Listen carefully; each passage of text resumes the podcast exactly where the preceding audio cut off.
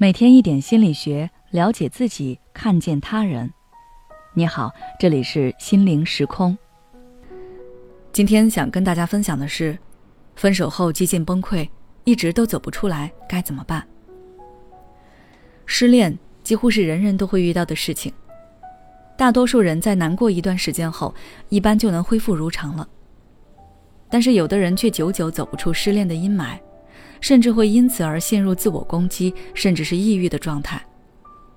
今天我要说的这位来访者就是这样。接下来我们来一起看一下他的故事，希望他的经历能给你带来一些启发。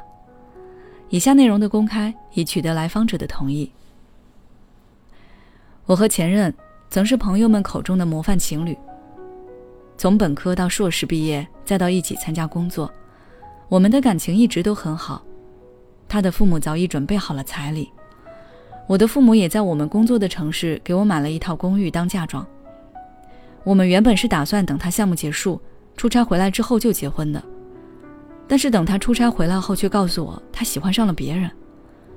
我不知道该怎么办，我不想分手，但是他很决绝，不顾他父母的反对，坚定的要与我分手。我不明白为什么会这样。有心疼我的亲人朋友前来安慰劝解我，但是我好像听不到他们的声音。我把自己锁在房间里，也锁住了曾经那个积极乐观、充满生命力的自己。后来我的家人实在看不下去，就替我联系了心理咨询。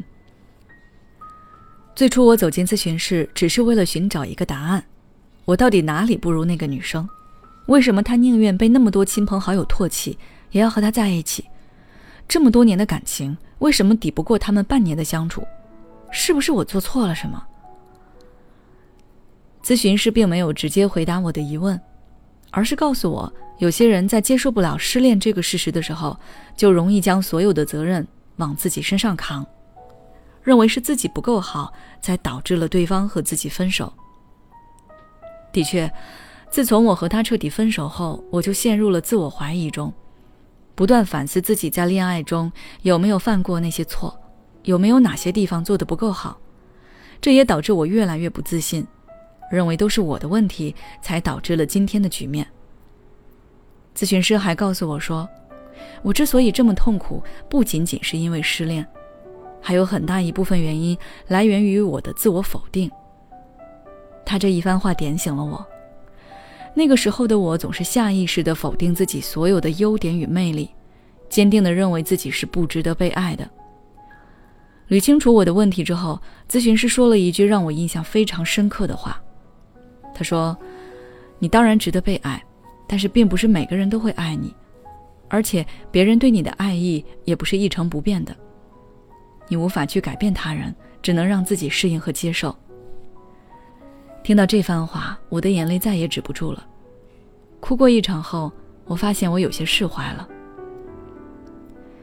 后来在咨询师的建议下，我不再封闭自己，开始试着和家人朋友们一起活动，也会尝试接触一些我从前从来没有接触过的事物。